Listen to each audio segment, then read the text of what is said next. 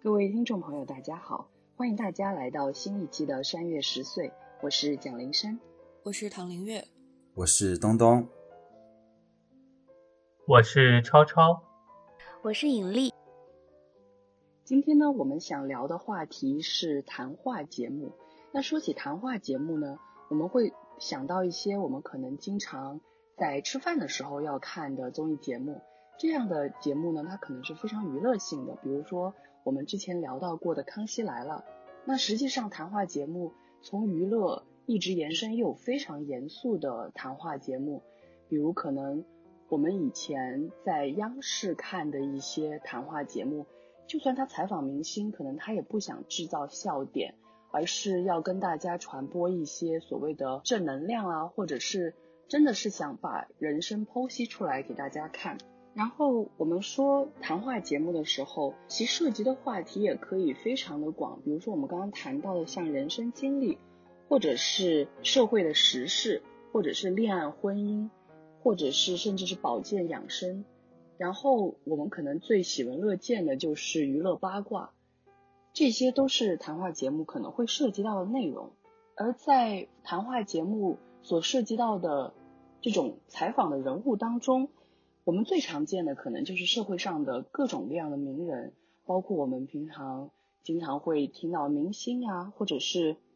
明星当中的歌手、演员，或者是他们只说自己是歌手、演员的这些人，还有像是导演，或者是我比较喜欢听一些作家或者学者他们参与的一些谈话节目，还有就是各行各业你能想到的、你想不到的各行各业其中的很代表性的人物。或者它不具有代表性，但是在某一个行为上面非常突出，引起了社会话题、引起了社会热点的这样一些人物，都会纳入到谈话节目的范畴当中。甚至是我们平常看的很多的综艺节目，它可能不仅仅是谈话节目，但是呢，谈话的元素却是无处不在。而且谈话节目也不仅仅限制于我们平常想到的。电视这样的一个媒介，或者是网络的电视平台这样的媒介，那听觉像是我们现在在做的这样的节目，也可以是谈话节目的其中一个部分。从观众的角度来说，其实看这样的节目，我们一开始讲它可能是为了下饭，只是为了娱乐，想了解一下社会上到底在发生一些什么有趣的事情。那也有可能是为了。去了解某一个你喜欢的人或者你不喜欢的人，或者是去了解他的某一些事情，或者甚至是去学习一些新的知识。所以谈话节目观众去看的目的也是多种多样的。那我们说了这么多，我想先问问各位，就是你看过什么样的谈话节目？然后现在还留有印象的又有哪些呢？我们从哪开始？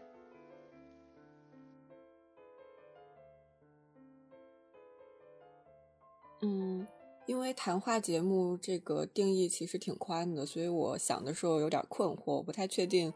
我看的有些节目到底是不是谈话节目。那后来我就把谈话节目的范围压缩到对话类，比如说访谈或者是聊天。那像是演讲类的、普及类的就没有算进去。所以呢，我看的第一个谈话节目应该是《实话实说之昨天、今天、明天》。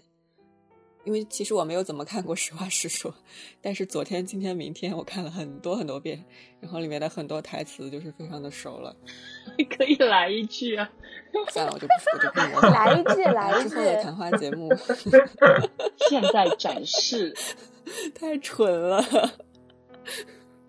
和我前面的声音的调性很不符。现在展示躺的声音魅力的时刻到了。这 算魅力吗？我叫白云，我叫黑土，我七十一，我七十五，这是我老公，这是我老母。那之后的谈话节目可能有，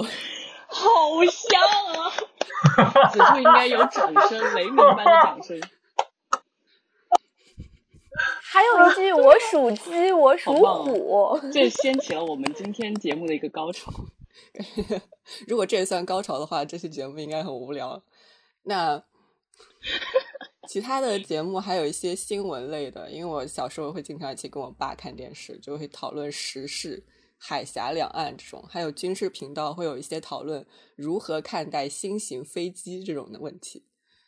再之后呢，我看过像是《鲁豫有约》呀，就是讨论数学成绩好不好，小时候有没有挨打这种的。再往后呢，就是大家比较熟悉的，像康熙啊、圆桌派，还有一些脱口秀，后面也是往往都会有访谈的部分。那现在很多的节目都越来越综艺，可能会根据不同的主题有所转化。或者说是谈话，可能是整个节目的一个环节等等。那如果这样拓宽的话，可能就更多，就一时没有办法列举了。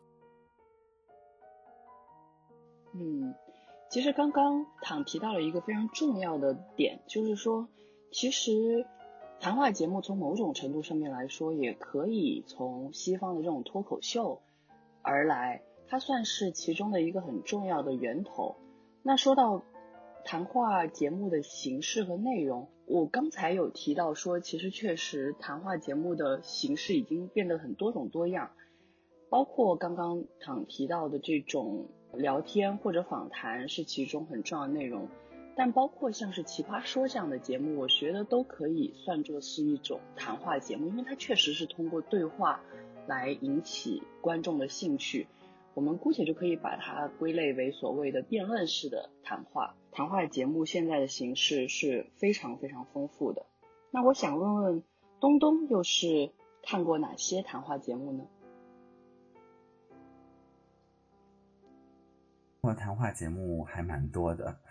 当然就是像他刚刚说的，就是实话实说呀，然后《鲁豫有约》呀，《康熙来了》呀，这些我都有看过，然后。就是像林珊刚刚说到的，说可能央视那种偏严肃的，但我觉得可能也不太严肃吧。就比如说《艺术人生》啊，然后就它虽然不严肃，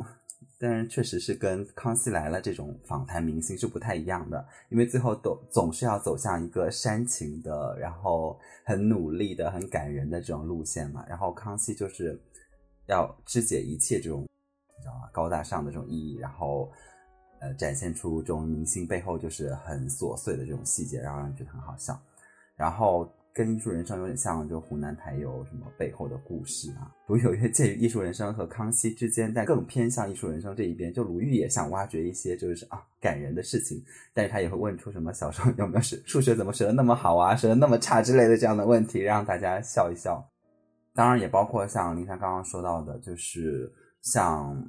奇葩说》呀。嗯，或者说像是最近讨论度都很高的十三幺啊、圆桌派呀这些，他们会就一个话题去讨论，然后请的讨论的嘉宾可能也更多元一些，大家的观点也会相对一般的那种明星访谈可能会更更深入一些。那我觉得这个可能相对来说，我会觉得这一块他们会更严肃一点点。当然还包括像唐刚也有说到的，他之前会陪他爸爸看一些什么海峡两岸啊之类这样的节目。那央视也会有一些，就是其实是针对当下的新闻热点的一些，就是新闻纪实类的这样的谈话节目，包括以前的面对面，就柴静，嗯，还有包括一些其他的记者去采访新闻当事人，然后这样的谈话节目，然后也包括。嗯，现在在微博上可能会有很多争议的，就是王志安的这个局面，也是去采访一些热点。那这样的谈话节目也会让你去了解到现在发生的这个事情当中的新闻当事人对这个事情的看法，也会让你了解到这个新闻可能更多的面向吧。然后还有一些如果更宽泛的，就是真的是有很多了，就是比如说像是中间。可能会有些其他环节，但其实主要还是在说话、说话、说话、谈话的。比如说像是我经常看的下饭综艺，什么拜托了冰箱啊，然后还有比如说世界青年说呀，就是请各个国家的在中国的那些青年，然后来讲他们不同的国家的习俗啊一些东西啊，就是这些都主要是作为下饭综艺在看的。所以听我说完就会发现我看过真的很多很多，嗯。嗯，其实我跟东东是差不多的，我非常喜欢看谈话节目来吃饭。然后如果我跟同学一起、跟朋友一起的话，就会看一些比较搞笑的，这样大家能笑一笑就算了。但是如果自己一个人吃饭，我会看一些非常严肃的。我有一段时间，我记得每天吃饭都要看《杨澜访谈录》，然后很喜欢看那些他采访的真的很大咖的人物，就是比如说世界各国的领导人，或者是在国际各种组织里面非常重要的人物。这些人物可能是平常我们作为普通人很少想去关注，但是可能是因为自己原来练过很长时间口译的原因，就是练过太多这些大人物的演讲，所以很想知道他们如果坐下来。跟杨澜谈话又会是什么别的样子？那大部分时候他们还是原来那种就是特别严肃的样子，但是有时候杨澜也会访问到一些还比较有趣的点，可以听到他们更加深入的对某一个问题的讨论。那我想再问一问超超，你又看过一些什么样的谈话节目呢？嗯，前面。躺和东东说了一些，就是可能我们小时候会在电视上面看到的一些节目，那这些就平时看电视的时候也会看到，但其中绝大部分应该我都没有什么太多印象的，比如刚才讲的什么《艺术人生》，其实大概就只知道那个套路，就是最后得哭，但是具体访了谁，讲的怎么样，好像也不是特别有印象。然后其他像什么。实话实说啊，这一类可能会稍微严肃一点的这种访谈，还有像什么超级访问啊之类的这种可能会稍微娱乐一点的这样的访谈。现在我看的综艺应该本身不是特别多，然后呃我自己会看的可能像前面讲到的《康熙来了》，我会有的时候把它放在旁边去播。我也会看一些，因为我本人比较喜欢。日本的动漫游戏这一块儿，所以我可能会看一些声优参与的那种谈话性的节目，比如有一个玩游戏去讲各种游戏的东京遭遇战，然后还有一些比如说声优去进行访谈的，有一些声优开的这样的节目，然后还有一些乱七八糟的，比如有一个还比较有趣的是声优去品酒的一个节目，就等等各种比较乱七八糟的主题，然后其实因为。本来那个主角可能是一些声优，那其实大部分的内容也都是在进行聊天和谈话。再就是为了准备今天这次讨论，我们之前在群里面去聊的时候，然后我也把大家所推荐的一些节目都看了一下，包括奇葩说、局面、圆桌派等等，就是也也去都看了。嗯，其实超超又提醒我，确实我也很喜欢看日本的各种。综艺类的节目，然后可能很大部分都涉及到谈话，然后突然想说自己是花了多少时间看这些有的没的节目，但是确实就是日本有一些还蛮蛮有趣的综艺节目，它不一定是一个长期的那种节目类型，而是常常是一种见面会的形式，然后可能声优会在里面再去配他原来的一些角色。然后再聊一聊他对这个角色的理解，然后他的一些经历。然后其实在这里，我突然想起一个我几乎每天跑步的时候会看的一个日本的综艺节目，它其实也可以算到谈话类的节目里面，但它其实是为了去吃饭，然后吃饭的过程当中去聊天，这样是一个叫《惊喜星期二》的节目，就是每周二在电视里面会播。然后他的主持人是一个叫英氏，是其中一个主持人。可是他最近要去英国留学了，然后我就觉得很悲伤，因为他确实主持的很好，就是会跟他同年龄或者比他小的这一些明星的互动会非常的有意思，然后也很搞笑，所以就哎觉得有点可惜。突然想起来，那再问一问大力，你又是看过哪些谈话节目呢？嗯，我其实跟大家差不多了。然后小时候的话，对我发生很大影响的就是康熙，就真的陪我吃了很多很多顿饭。然后如果一期一期的算下来的话，就是一期按四十五分钟算，然后乘一乘，就是一年多少期，再乘一乘多少年，算下来也真的是一笔非常非常不小的时间。然后我觉得他确实对我的性格或者是价值产生了一些影响。然后比较近期的，我觉得可能前两年谈话节目有一个井喷的那种感觉，或者说是自媒体出来以后，我比较喜欢的是一个叫《恶毒梁欢秀》的节目，它是一个带有脱口秀性质，然后中间也会有跟明星的访谈。然后像十三幺和圆桌派也是嗯比较有话题热点的几期，也觉得就是一旦看了这些比较后期的那个谈话节目之后，再回过头去看什么艺术人生，或者是跟明星的那些访谈，就会觉得。哇，太不过瘾了！还有一个很特别的，就是也是央视的一个女主持人叫陈小南，他自己出来做的一档节目叫《与陌生人说话》，也是一档很纯粹的谈话节目，但他谈话的对象都是一些平凡生活里的小人物。这个节目就是很不一样，就是因为我们听惯了这些主持人和明星和很有话术、很有一套话术的那些人讲话以后，你再去听。一个主持人和一个就是没有任何标签的人发生的一个对谈，你就会发现非常非常独特的一个节目。我觉得其实我们刚刚说到了非常非常多的谈话节目的类型，它可能吸引你的点都不一样。所以接下来这个问题，我想问的就是，你觉得谈话节目的魅力在哪里？你为什么会喜欢看？比如说，你为什么吃饭的时候会选择《康熙来了》或者是别的其他的节目？然后在不同的一些时段又会选择别的节目，那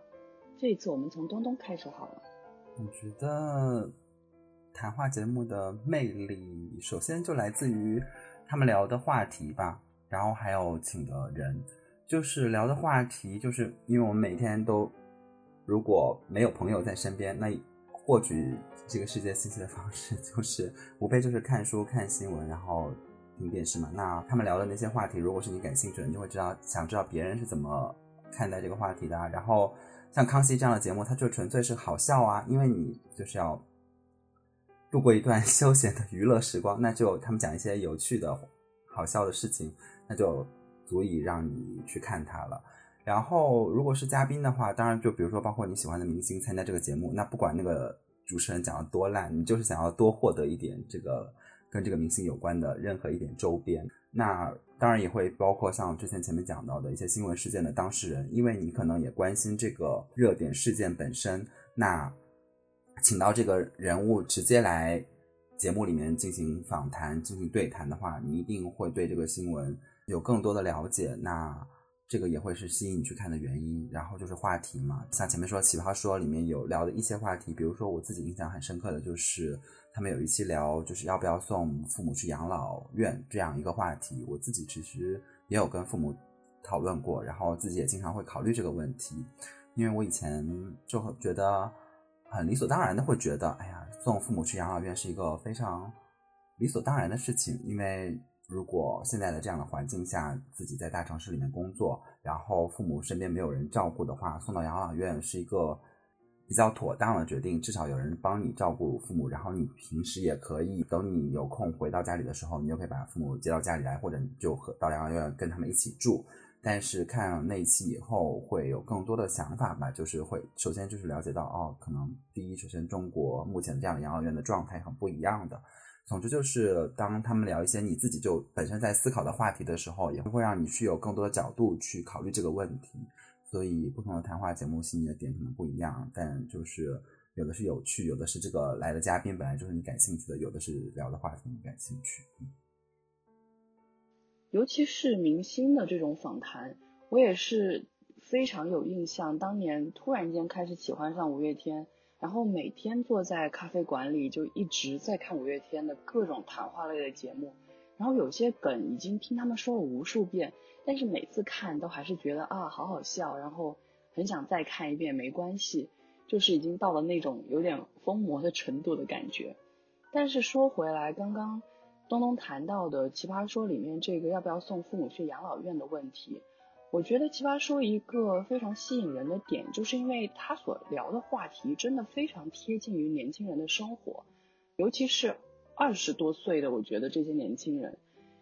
其实这个养老院的话题，我也跟我妈聊过，很多时候可能就是开玩笑的说，那就把你送去养老院呗，反正我没时间照顾你什么什么的。但是说完这些话的时候，又会他会觉得很凄凉，我也会觉得很凄凉，就是可能真正到了那个点的时候，还是不舍得说要把父母送去养老院，所以其实那一期奇葩说里面讨论到的很多点，可能都是我们平常在跟父母聊天的时候也会去想的一些事情。那我想问问超超，你又觉得谈话节目的魅力在哪里呢？谈话节目它其实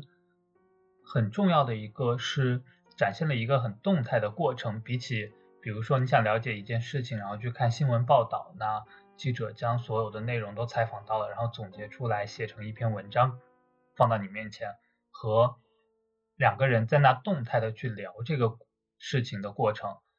其中一方可能会提出一些辛辣的问题，提出一些你感兴趣的问题，同时另外一方。要去反映，要去构思他怎么去回答，要去展现他的观点。我觉得这样的一个动态的过程对我而言是比较有趣的。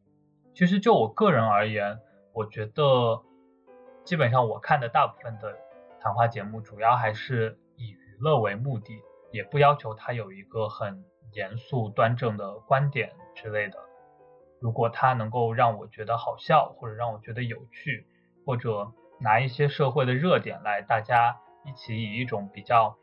轻松或者比较能够娱乐人的方式来讨论，那我觉得这样的形式其实都是可以的。去看这样的一期节目，其实经常就会是同时在做其他，比如说灵山吃饭的时候会去看。那像我平时干别的事情的时候，有的时候也会在旁边放一个视频。那我觉得这些节目就很适合在这种时候去放。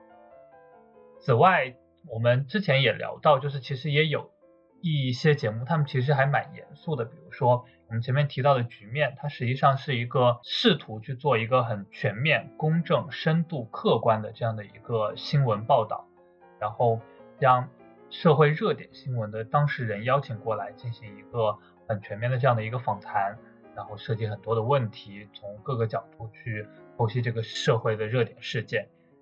但是这样的节目其实就会比较难做一些，而且。对它的这个质量的要求也会非常的严苛。通常这种节目可能就是我想要深度的去了解一件事情的时候，会专门的去看这样一期。这个可能就不太会是平常作为一个娱乐的目的去做别的事情的时候，同时去听一下。我觉得既然超超已经两次 Q 到局面这个话题了，我们应该好好的聊一聊这个事情。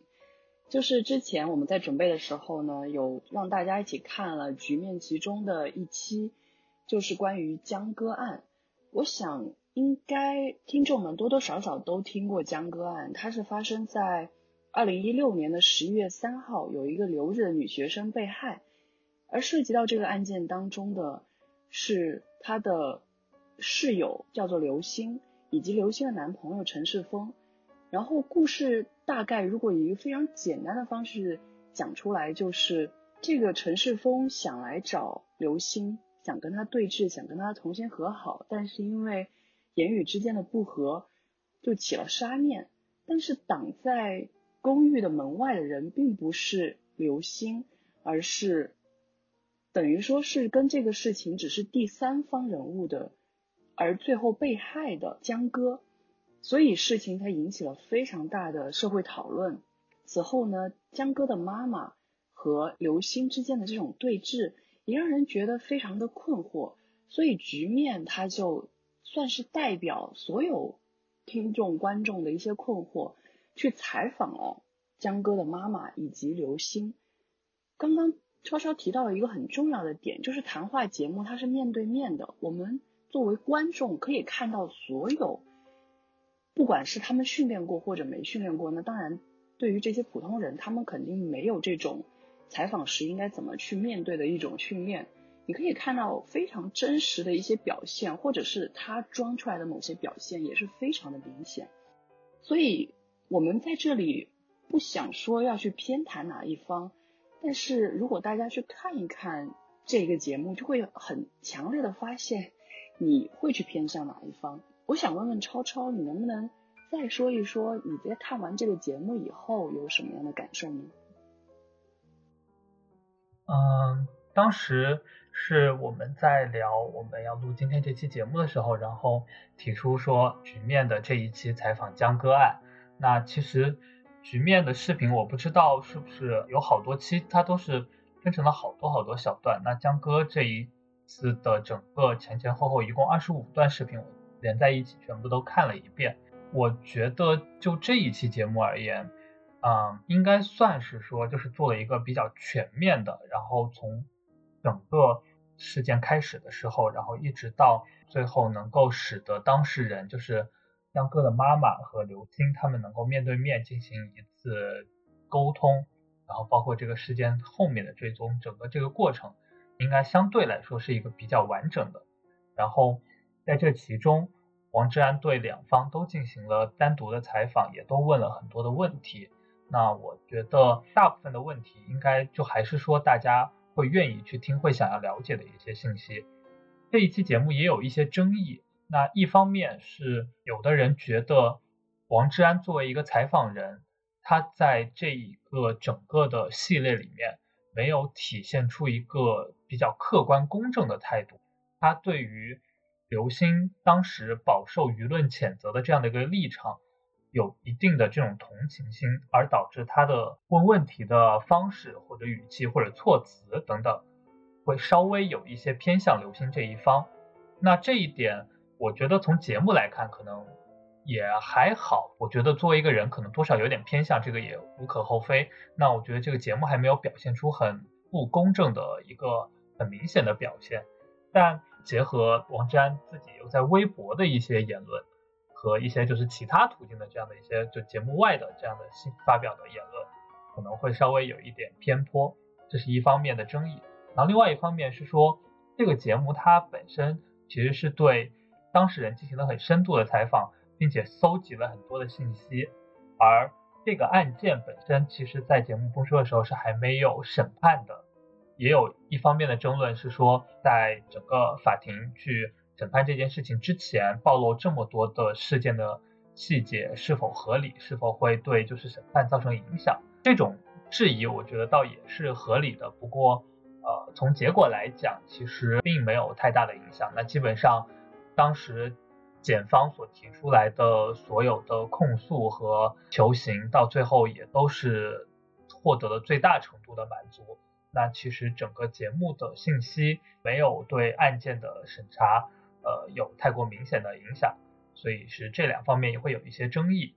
那另外我还额外再看了几期局面，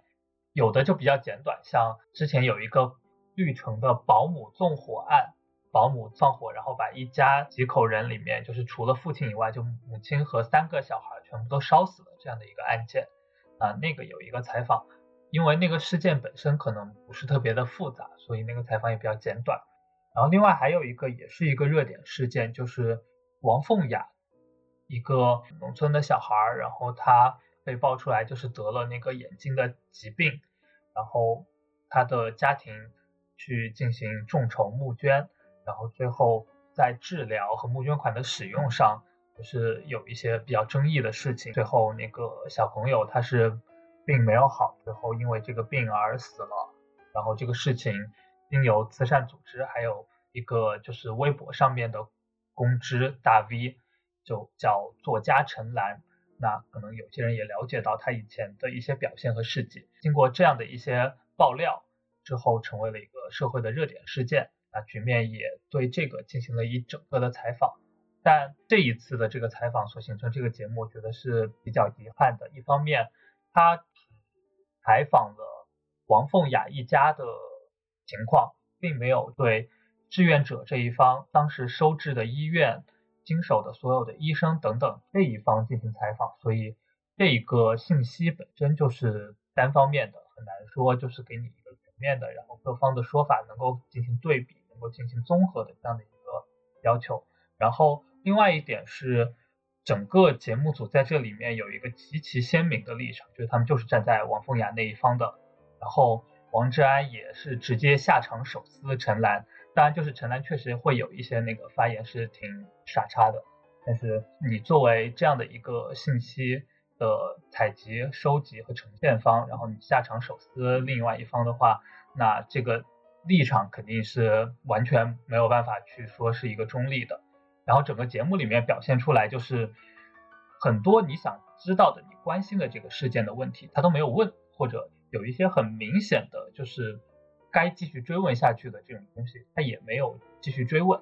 所以这一期节目我觉得是比较遗憾的。那给我的观感而言，就是这个也分非常非常多段，然后整个加起来时间也非常的长，然后全部看完了之后，你却没有一个就是对这个事件一个比较全面的一个信息的获取，然后可能就是这一期节目就做的会比较不好一点。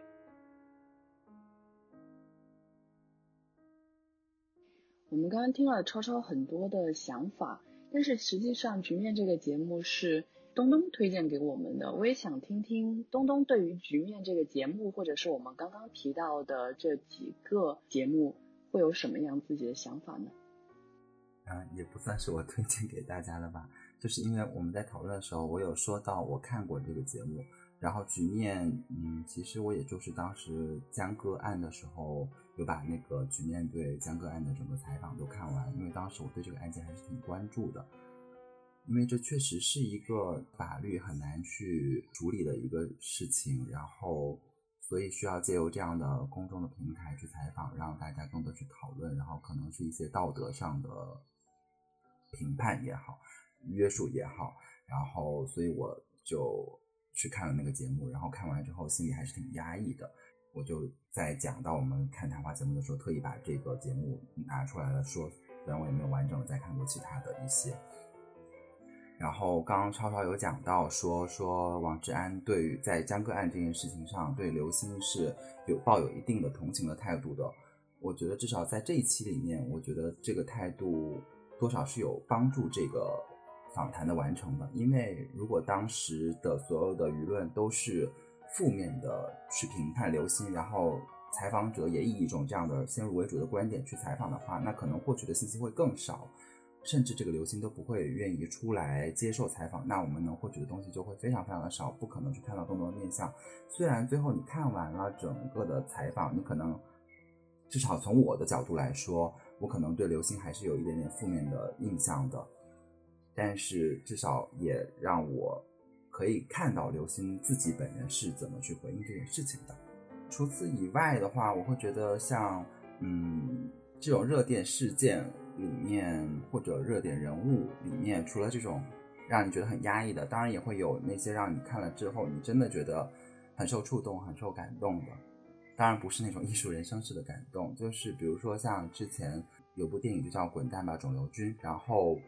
虽然我觉得 大家都觉得陈鲁豫不是一个很成功的采访者，但是他曾经采访过这个电影的原型熊顿嘛。然后在那一期里面，因为我觉得熊顿这个人本身的感染力就非常的强，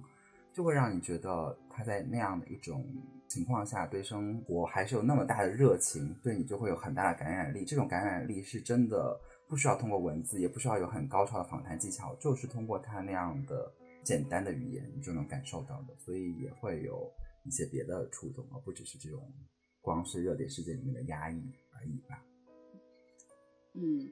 既然东东已经转向了一个还蛮感动的方向，想必刚刚表演过昨天、今天、明天的躺应该会给我们带来新的方向。躺，你觉得谈话节目的魅力又在哪里呢？看来今天的这个基调只能 由我来逆转了，因为我觉得对我来说。谈话节目最大的魅力就是它是谈话，我可以不用那么密集的看画面，就只要听声音就好了。所以它很适合我同时多线程的干活。比如说在家里打扫卫生的时候，可以放一些就比较有营养，但是又不需要正襟危坐去认真看的节目。比如说昨天整理衣柜的时候放了那个《锵锵行天下》。那吃饭或者看小说的时候，像以前可以看《康熙》；那失眠的时候可以听《圆桌派》，这样，这是相对于其他综艺节目来说比较吸引我的一点。我觉得这是最大的魅力。那还有一点不能说是魅力吧，是对我帮助比较大的地方，就是看的时候，前面像是东东和超超都讲了很多内容方面的东西。那我觉得我现在脑子真的不太好使了，很多东西我当时看觉得哇特别好，转头我就忘了。那所以留下来的其实是他们说话和表达的方式，因为我平时这个人在讨论问题的时候挺容易着急的，那我一着急讲话就没有重点，没有逻辑，所以我很喜欢有些谈话节目里面那种娓娓道来的方式，也许和我观点是一样的，但是他们表达出来的话就是有内容，但是又很容易让人接受，那点也很清晰，很有记忆点，所以这个是我收获的地方吧。其实躺刚刚说的这个关于，哇，这个点很好，然后转头就忘这一点，我也觉得我经常碰到，看的时候真的觉得就是讲的很好，所以我特别喜欢看十三幺，也是这个原因。可能相对圆桌派来说，我更喜欢十三幺这样的方式，因为圆桌派多多少少还是有很多搞笑的成分，然后十三幺，我觉得真的是因为许知远的问题，整个节目之严肃。就是有一种嗯莫名的感觉，然后很多人评价许知远特别负面的评价，就说他是有很大的那种酸腐的书生气。其实我不知道为什么，可能这也是他吸引我的点之一。看他的访谈，就是非常的有自己的个人的那种抒发在里面。他对这个时代的不满，他觉得怎么才能够建造一个更好的带有。人文精神的一个世界，这样的一些诉求你会经常听到。我反而觉得，在某些时刻，这能激起很有趣的一些讨论。那可能他在采访一些我比较熟悉的人，比如说白先勇的时候，我其实会有些不满，觉得他一直在抢白先勇的话，没有让白先勇有时间把他所有的观点给表达出来。但是他在采访一些他自己非常喜爱的人的时候，比如说采访那个哲学家陈嘉映的时候，我就觉得里面的知识碰撞之多，其实真的是非常有营养的一个节目。除此之外，刚刚躺还提到一个点，就是说，其实有时候可以去学习这些主持人的风格。那我觉得我学到最多的反而是《康熙来了》里面的蔡康永。我非常非常喜欢他的主持风格，所以我在主持这一个我们的三月十岁的时候，也多多少少会用到他里面提过的一些方法。当然，也有很多听众评价说我的主持非常的生硬，那有可能是自己没有准备好。但是我是觉得，确实躺刚刚说的这两点都是谈话节目里面非常非常有魅力的地方。那最后我们再来问问。大力，你又觉得谈话节目的魅力在哪呢？嗯，除了刚刚就是大家说的那些点之外，我觉得还有一个非常珍贵的点是谈话节目仅有的，就是它能展现出那些我们所熟悉的人的另一面。就比如说我最近看那个十三幺，他去采访李宇春，然后李宇春其实是呃像我们这个年龄九零后都特别熟悉的一个大众的偶像。一个可以说是他是开启了粉丝时代的这样一个人，然后我们当然对他会有很多很多的想象，不管是过去在我们去迷超级女生的那个年代，还是说现在的我们再回头去看那些疯狂的粉丝的那个这个视角，我们都会对他有很多的想象，包括偶尔会看到他的史上的照片之类的。但是在那个访谈中，我觉得十三幺好看的一点就是他。许知远非常大方的在节目一开始承认了，说他是带着这个他自己的偏见去看这个世界的，所以他在和李宇春聊天的时候，你会发现，哦，原来我们所以为我们熟悉的这样一个大众的偶像，他竟然是一个内在这么有知识分子气息的这样一个人，他竟然会说出我愿意去参加现在的娱乐选秀活动，是因为我觉得。没有人是一座孤岛。我觉得有，偶像应该提供给粉丝更好的东西，更多更高的东西，应该给现在的偶像一一些正面的引领的东西。我觉得一个有责任感的李宇春是我在这个节目里才认识到的，发现哇，原来他在他那些光鲜的背后，他是有他这样的一个内在的故事、内在的发展、内在的生长的。嗯，让我觉得非常的新鲜，然后这也是他所感动我的地方。嗯，是我们刚才终于在第二个问题当中聊到了很多具体的节目。其实我们想聊这个话题，可能多多少少也是想去把这些节目推荐给大家，然后大家可能在吃饭或者有其他有时间的时候可以去听一听。那接下来这个问题就真的非常的主观了，但是又很重要，就是你觉得你如何去评价一个谈话节目的好与不好呢？可能有很多的方面，刚刚东东也有提到，嘉宾是谁或者话题是怎样的，这些都是很重要的一些评价的好与不好的一些方式，包括像是主持人的好与不好，我是很看重的。就比如说蔡康永的节目，如果他主持金马奖，或者是在奇葩说里表达自己的观点，我都是非常愿意去听去看他到底是怎么去做的。那我想问一问各位，又是怎么去评价一个节目的好与不好呢？这次我们从超超开始好了。那其实刚才大家都讲到了很多谈话节目的魅力，那我觉得。一期节目对我而言好或者不好，可能就在于就是我看这一期节目看中的它给我带来那个魅力到底有没有达到。那比如说有的节目，其实我本身就是抱着说娱乐一下、开心一下的这样的一个想法来看的。那我希望就是它在里面能够提供笑点，然后不要就是聊得太尬。那这一方面可能会就是考验就是主持人他带话题或者提问，就是不能。显得就是很尬，或者就是这个嘉宾他本身就是有梗，他就是能讲、能聊、能开玩笑。那这样作为一个娱乐性的节目，我就会看得比较开心。然后有的节目像刚才说到的局面，那其实我本身是希望去了解一个事情，然后希望就是这个节目能够带给我一个信息整合的一个效果。那如果它本身所整合出来的信息是完整的、是全面的，然后我想要问的问题，主持人在访谈的过程当中他也会提出来，那我觉得我就会看得比较开心一些。如果在想这个问题，就是明显这个话就应该接着问下去，他就不问，就是会让你觉得有一种吃瘪的感觉，就很捉鸡。那这样的谈话节目，就是看起来就会感觉比较难受。刚刚超超在讲的时候，我突然想到一个点。就是这个尬的问题，我记得以前看《康熙来了》的时候，有时候康熙两个人采访一些大陆的明星，会觉得那个尴尬的感觉简直就是，是有的时候会很尬，不知道该怎么说才好。你就是会感受到那个对话，但是他们好像互相那个。轨道稍微有一点点偏离，然后互相接不上的那种感觉，但也不是，就是你讲出来那个话完全没接上，就是那个氛围就突然感觉好像就转了一下。对，但是其实最近的这个新的奇葩说里面有沈玉琳，然后她前一个星期也有参加辩论，我当时就觉得，虽然我以前很少看沈玉琳在康熙来了，因为我就没什么兴趣看非明星访谈，但是。他在这个奇葩说里面表现，我觉得还蛮搞笑的。不知道大家如果结合康熙跟他的在奇葩说里面表现，会觉得他是进步了，还是也会有一些尴尬的感觉？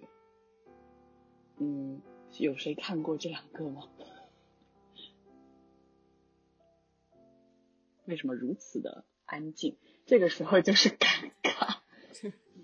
实力演绎什么是尴尬？好。因为没有看过那期《奇葩说》，只看过康熙。尴尬的感觉没有，没关系啦。就是如果大家听众里面以后有看过的，可以在我们节目下面留言来说一说，你觉得这个问题上面会有什么样自己的想法，或者关于这种，你觉得是因为大陆跟台湾这两边的娱乐生态还是会有差别，导致他们可能互相之间的有一些不适应吗？但我觉得。也不是每一个就是有大陆明星过去参与的访谈都会很尬，就有的比较尬，有的就也还好。嗯，好呢。我觉得就是像刚才讲到沈玉琳，虽然我没有看新的《奇葩说》里面她的表现，但是我看过沈玉琳在台湾康熙以外的其他节目，比如说经济类节目或者是时事类节目。你会发现，他并不是康熙上面呈现的一个搞笑的一个形象，而是他其实是一个很有内容、很有想法的人。只是他在不同的节目上会呈现不同的自己的那一面。所以，他作为一个有内容的人，在一个有内容的节目上面，应该会找到比较适应的一个方式。那刚才像讲到大陆的人在台湾参加综艺节目可能会有点不适，那其实我们看台湾的喜剧类的明星到大陆参加喜剧类的节目，其实我们往往也也 get 不到笑点。它其实确实是和这个这个环境是有关系的。大力还想补充什么吗？嗯，就是我觉得确实是这样。就是我记得有一期，呃，我忘记是谁采访蔡康永了，也是一个谈话节目。然后蔡康永就说，康熙之所以可以这么红，其实除了康跟熙之外，跟当时在。台湾的那个娱乐生态下的那一批通告艺人是有非常非常大的关系的，你会发现他的整个康熙的那个氛围是他们一起塑造出来的。是，确实我们可以再回到我们刚刚这个话题，就是评价节目的好与不好，到底是怎么去看待的？那大力要不要说一说你其他的想法呢？呃，我说一个剑走偏锋的吧，我觉得剪辑对于一个谈话节目也确实非常的重要，就是可以有神剪，就剪刀的神手，就像是康熙，在那个蔡康永说之前，我完全意识不到它是一个经过很多很多剪辑的那个节目。因为他们的那个聊天的内容是非常非常广的，然后，嗯，就我们在看节目的时候，有很多人他比如说说脏话会被逼掉，然后其实蔡康永说，在那个过程中还有很多人会讲出一些，比如说冒犯少数族族群或者是一些很政治不正确的话的时候，其实都是靠后期剪辑去剪辑掉的，然后包括怎么让他的那个。包袱笑点的那个密集程度得宜，我觉得这都有赖于剪辑。然后一个可以说是反面的例子吧，就是某一某几期，我不记得是哪几期十三幺了，就是常常会有那样子的情况，就是节目出来了，然后大家就开始讨论。然后比如说李宇春这集，大家开始讨论之后，就有李宇春的粉丝说，呃，请你们去那个腾讯上面看完整版的，因为很多地方的剪辑是把。他的那个说话的那个核心的意思给扭曲掉了，那我觉得这个可能也是一个，就是在内容形式和这个节目效果和嘉宾的呈现各种取舍上面的一个东西吧。嗯，我觉得这一点我真的是完全没想到。但是回想一下自己，我们在广播台里面做节目，我觉得剪辑真的也是很重要的。真的也就是通过剪辑，才能够让嘉宾跟主持人之间可以很没有负担的去聊天，所以确实非常重要。那躺呢，又对于节目的好坏有什么样自己的想法？我觉得我和超超的想法比较类似吧，主要是看我想要从这个节目里面获取什么。那如果是出于娱乐目的的话，那它就要吸引人或者是好笑。那如果是讨论我感兴趣的就比较严肃的内容的话，那就是要言之有物。还有一些节目，就比方说像《奇葩说》，它是希望能够在严肃的讨论和娱乐中间找到一个平衡，其实挺看运气的。所以我觉得，尤其是最新的这几期，它其实质量参差不齐，那让人有印象的新人也很少，而且也会常常会受到是不是过于娱乐化的这样一个质疑。但是不管是严肃探究还是无脑搞笑，就是你要达到我的这个需求，我就可以接受。那其实这一点，我在看这个问题的时候，我想的是山月十岁，因为我们自己水平和眼界及时间的限制，有很多话题可能真的聊得非常的浅，而且大部分都是从我们，即便是个人感受，也并没有很深，都是一些比较浅而且比较相近的一些观点。有时候还会涉及到临场反应的问题。我做完节目之后，常常会觉得很多的节目都可以做得再好一点，但是都是事后诸葛。不过好在我们有一些日常节目还是很好笑的，但其实并不是我们讲的事情有多好笑，主要是大家都笑成一团，那个笑声是蛮感染人的。我说现在也不知道为什么大家就都笑了起来。没有，是深有同感，所以就笑了。我也不知道为什么，就觉得很好笑。对，其实我们在节目里面也经常检讨，但是进步之缓慢也是 听众有目共睹。这两个词配在一起也是很奇怪。进步虽然缓慢，就是但还是有的。听众们应该是有目共睹的吧？谢谢你的这个解释，希望大家可以在本期节目下面留言，找一找我们进步的地方，因为我们自己并没有发现。会不会太为难大家？会不会最后就没有留言？唯独这期没有留言。其实我是，唉，说到这个问题，就一直都很想去做一些什么改变，但是真的是受眼界的局限。我觉得自己个人的进步都非常非常难，更何况几个人加在一起这样的进步，我觉得，唉，我们暂且就还是先坚持的继续做下去。我觉得随着年龄的增长，如果我们真的能像当年。大家许愿的那样，可以什么做到八十岁一类的？我觉得我们的眼界肯定会不一样的。没有啊，不是说八十岁的时候要做一期那种健康养生的 节目吗？山岳养生秘籍大公开，其实至少大家都要活到八十岁。其实之前呃大力推荐了那个丁香医生之后。他也成为了我几乎每天都会看的一个公众号。好，我们回到节目里面来。东东，你再说，我已经笑的不行。东东，那你再说一下，你觉得谈话节目的好与不好又是如何评断的？就好与不好的评价，其实就是那些嘛，就是超超啊、唐都说过了。然后，那我就就着刚刚说到我们自己的节目，因为。其他的谈话节目有几个决定因素，比如说主持人，然后嘉宾，然后话题。但是我们自己的节目，因为不涉及到嘉宾，基本不涉及到嘉宾，所以就是我们自己而已。那我们就只会有说，对，我们所有人都是主持人和嘉宾本身，然后还有话题。然后其实还有一个因素是，就是节目的形式，因为我们之前在讨论我们的节目如何改进的时候，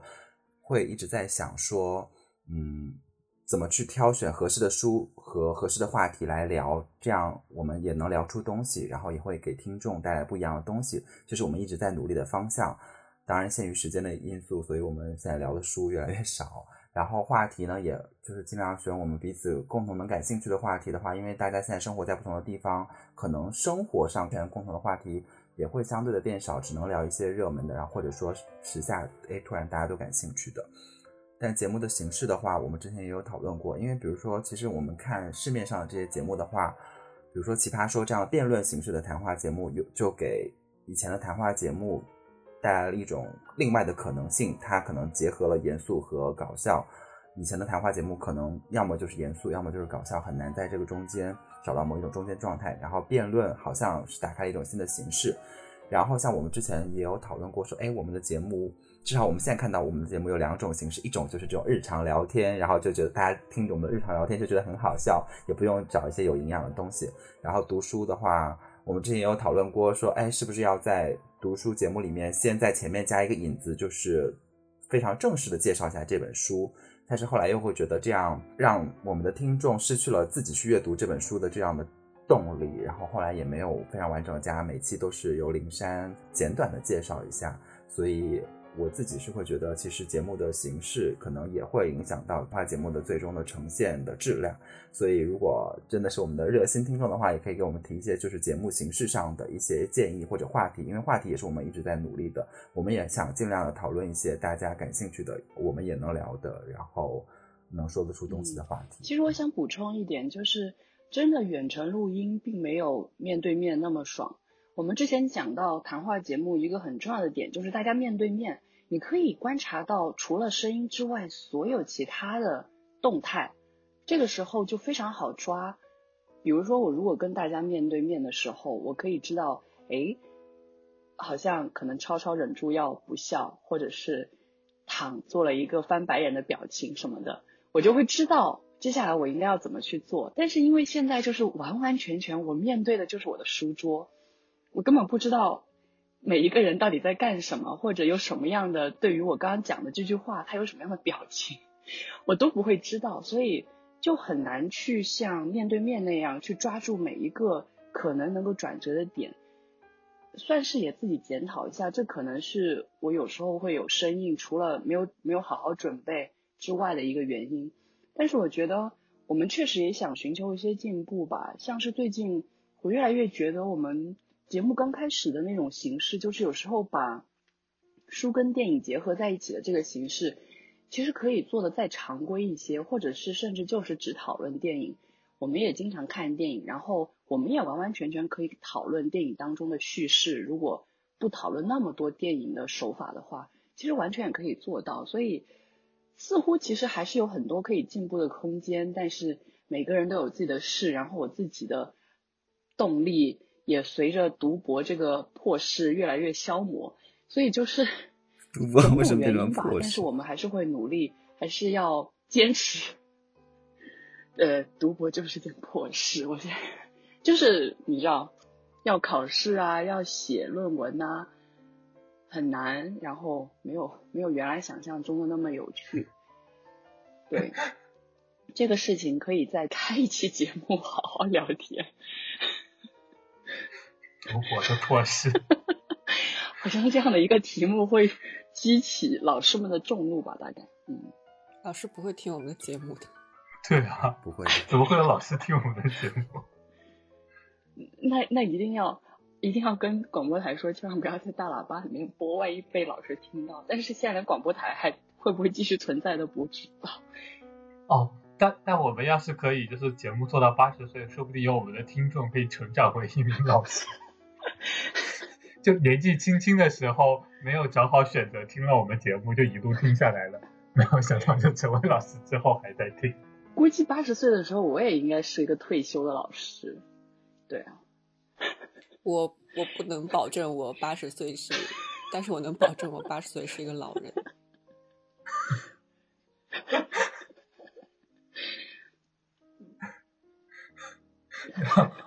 至少会是一个退休的老人。对，不一定是退休，就是大家都加油，就是 我不能保证我八十岁是还活着的状态，以身体为重。一会儿这一段都要保留下来啊。我们的聊天节目不不就是说一些水话，然后这些水话都要保留下来吗？然后就莫名其妙大家就靠你就是妙手生花的剪辑，将那个笑点分布的比较合理。嗯，我们刚刚 一直在讲这个谈话节目的好与不好，那也加入了很多对于自己节目的反省，确实也希望大家能够提一些意见给我们，然后。能够让这个节目有所进步吧。那最后这个问题，其实我们刚刚也有聊到，包括刚刚讨论局面的时候，就是大家觉得谈话节目会不会带来所谓的社会效应？这个社会效应有可能大，有可能小。所谓的社会效应，有可能只是我们的朋友圈突然爆炸式的，大家都开始讨论这个谈话节目，有可能像我们刚刚讨论局面的江歌案那样，刘星会指出来说，它影响到了。整个审判的过程等等这样的大大小小的社会效应，大家觉得你看到的某些谈话节目里面会不会出现这样的状况？或者就你自己的主观评价，你觉得会不会出现社会效应？如果真的有的话，大家觉得它是积极的呢，还是消极的呢？或者你有更多其他的一些评价？那我们从东东开始好了。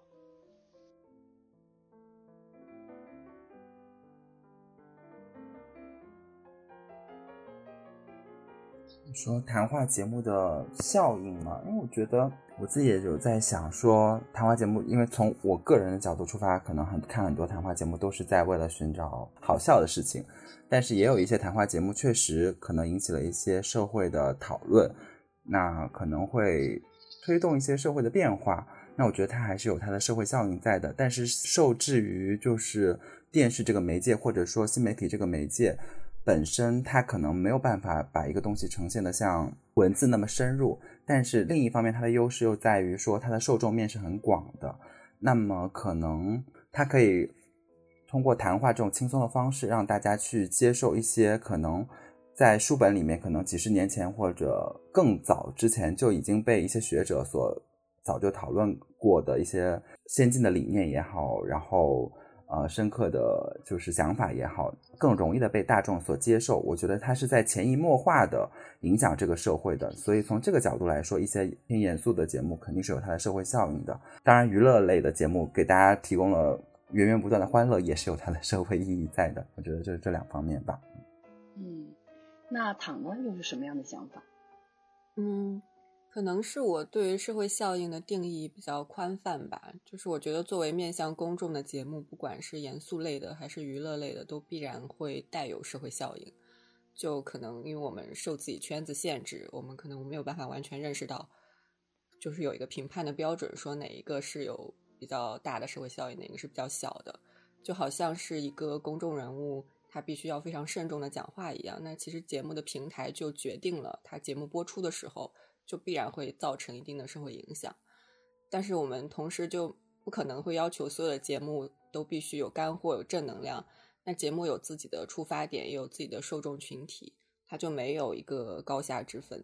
节目讨论社会议题、呼吁平等、揭示偏见，当然是很好。那讨论女明星的鞋子、探访夜市小吃，也未必就比它要低，因为观众的需求不一样。那同一个人不同状态之下的需求，也就是不一样。当然，作为公众节目的，他肯定要有自己的底线。既然有可能会造成社会效应，那就要为主持人以及来宾说的话负责。像刚才讲到，康熙会剪掉很多不合适的内容。那如果是哗众取宠，故意会把这些内容放出来，那这样带来的肯定是消极的效应。除此之外，我觉得没有什么区分。当然，作为我个人而言，我希望看到更多有质量、能引发我思考。拓宽我视野的节目，我也非常理解轻松无脑节目的存在。但是我最希望的是，某些群体不要对谈话节目那么紧张。我们生活在这样的社会里面，已经受到了很多限制。有节目能够在公众平台里面站出来讨论一些话题，非常难得。而且谈论的方式有的时候已经非常的理性客观了。上面砍砍砍，删删删，下面还不断的有群体蹦出来，群情激昂。恨不得杀之后快，真的是看着让人感觉很难过。刚刚躺提到这个的时候，我不知道具体指什么样的节目，但会让我想到圆桌派。就是圆桌派底下的评论常常会说：“哎呀，这个嘉宾真的讨厌，讲不出什么话。”包括像是批判蒋方舟。说实话，可能。就是同年级的人确实是没那么会去喜欢同年级的人，但是其实看了几期蒋方舟参与的圆桌派，我会觉得他确实提供了一个年轻人的视角，提供了一个我们这个年纪的人会怎么去看待，从窦文涛那个角度出发可能看不到的一些点，所以其实我确实觉得我们看这些节目的时候，它能够引发我们的思考，其实就很好了。没有必要去苛责每一个参与节目的嘉宾或者主持人，他们怎么去讲每一句话。那我们再听听大力又是什么样的意见呢？首先，我想说，就是关于圆桌派蒋方舟受到大家的那个苛责的那个事儿。就我自己已经很久不不看圆桌派了，但是现在回想起来，我会觉得圆桌派其实是一个在窦文涛的主持之下的一个非常强的，就是男性话语的一个一个场所。因为窦文涛他直言自己是直男言。就是比直男癌要轻一点的那个直男癌的症状，但是我觉得可能是主持的效果起见，他也没有丝毫的就是收敛。你你把它拿出来和蔡康永很强烈的对比，那在。在我很久不看之后，现在回想起来，我觉得在那样一个很强势的，就是中年老男人的话语的场合，蒋方舟的出现本来就是一个他的那个位置就决定了他要讲话非常的困难，所以其实他的出现还蛮珍贵的。只是我会希望说，以后如果能有一个女性坐在一起谈论的，或者是男女势均力敌坐在一起谈论的这样一个节目，我会。觉得就会更好，然后是我觉得就是有有时候谈话节目会引起我们大家对一些话题的讨论，本身有社会热度的新闻当然是谈话节目会提供更多的视角和更多的事实的信息。那本来不太被大家所关注到的，比如说十三幺许知远，他以一个非常有个人风格的这样一个形象出来去质疑，几乎是所有的现在主流的娱乐工业下的这样一些人物。他和李诞对谈，他和李宇春对谈，他和马东对谈。他在一个非常不合时宜的位置上去谈论那些他的八十年代知识分子的理想，他的那些家国情怀，然后有一些非常激烈的冲撞，会引起就在我朋友圈会有很多很多的人去讨论他。那我觉得这个讨论是非常非常有益的，你就会至少在我我会发现说，哎。他们也关心这个，我身边的人不是像我想象的那样，就是铁板一块，而是他们也有，就是有一些缝隙的地方，你能看到他们的思考。我觉得这个是很好的。现在又说回十三幺这个问题了，我觉得刚大力举到的一些例子都非常的值得大家自己去看一看节目，比如说许知远跟马东的对谈，那真的就是。在朋友圈真的是爆炸式的讨论，然后再包括我非常喜欢许知远跟李诞之间的对谈，因为李诞就是一个真的很可爱的人物，他跟我们的年龄差不多，是八九年生的，他所经历的那些事儿也是我们小时候经历过的，然后他的整个成长历程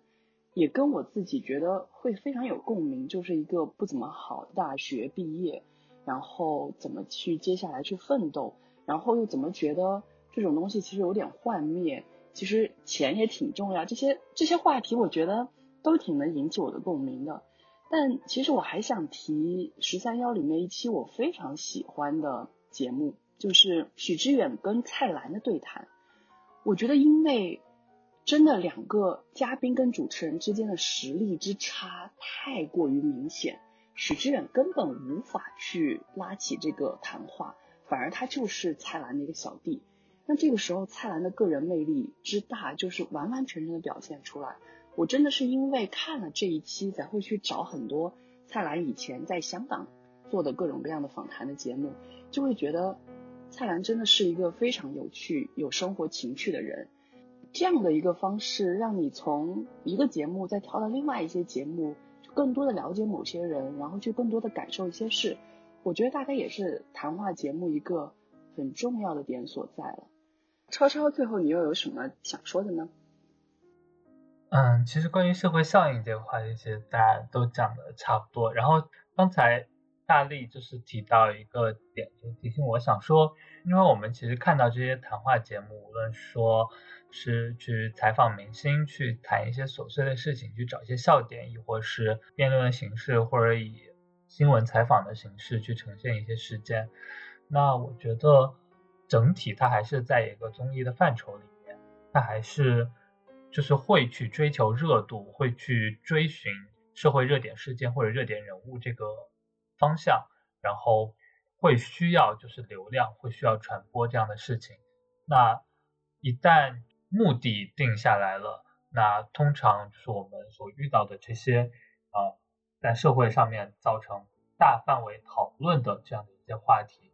就会大量的。进入到这些谈话节目里面，在这种情况之下，因为其实很多话题之所以会有这种大范围的讨论，就是因为大家观点不一致，或者说大家有争论的点，它就是有一些里面比较复杂的东西，可能我们乍一看没有办法去了解。这种话题其实你做多了，就是常在河边走，那可能有的时候你就是会没有把握好，有的时候你的节目所呈现出来的就是。偏颇或者有有所遗失，或者就是在这个话题上面表现的让大家看起来就觉得有一些不快。那我觉得这个情况可能也是就是谈话节目难以避免的一个情况。那当你经常去追寻这些热点事件的时候，有时候可能确实这个节目所造成的影响就是会嗯比较消极或者比较负面一点。但我觉得以一个多种多样的形式的方式去参与到，就是给大众去传播这些热点的信息。那只要就是说没有太过严重的这种偏颇和缺失，那我觉得这种形式总归是好。我们多了一种方式去了解一些事件或者一些人物，然后我们多了一些渠道去沟通、去讨论、去进行争论也好，这些。像刚才所讲的，有一些就是，比如说剪辑造成了整个人说话的信息被歪曲了，我觉得那样的一种可能就比较可怕一点，那可能就会造成很消极的一种影响。那经常也会有人去质疑或者去撕逼，说那个节目里面把我这些话全部都剪剪剪剪完全乱七八糟，完全不是那个意思了，或者把我的表现整个的就是剪成了另外的一种样子。那我觉得这个其实是一个在这个。整个传播过程当中，一个比较负面、消极的一个效应。其实我们刚刚真的聊了非常非常多的关于谈话节目的事，也反省了自己的节目，有很多东西我们可能还要慢慢去消化，然后去改变。但是我想说的是，其实谈话节目真的是在林林总总的综艺节目里面一个非常有趣的存在，它不需要那么多的花哨的噱头，但是。就通过大家说话的艺术，就可以有吸引这么多的听众跟观众去收听收看，我觉得真的是一个很不可思议的存在。那对于我们五个人来说，其实谈话本身应该也是非常有吸引力的，所以我们才会坐在这里跟大家一起去聊书，一起聊电影，一起去聊我们身边的人事。那。也希望大家能够一直支持我们的节目下去。但愿到八十岁的那天，能跟大家一起聊健康养生的问题。那今天我们的节目就到这里了。我是蒋林山，我是唐林月，我是东东，我是超超，我是尹丽。我们下期节目再见。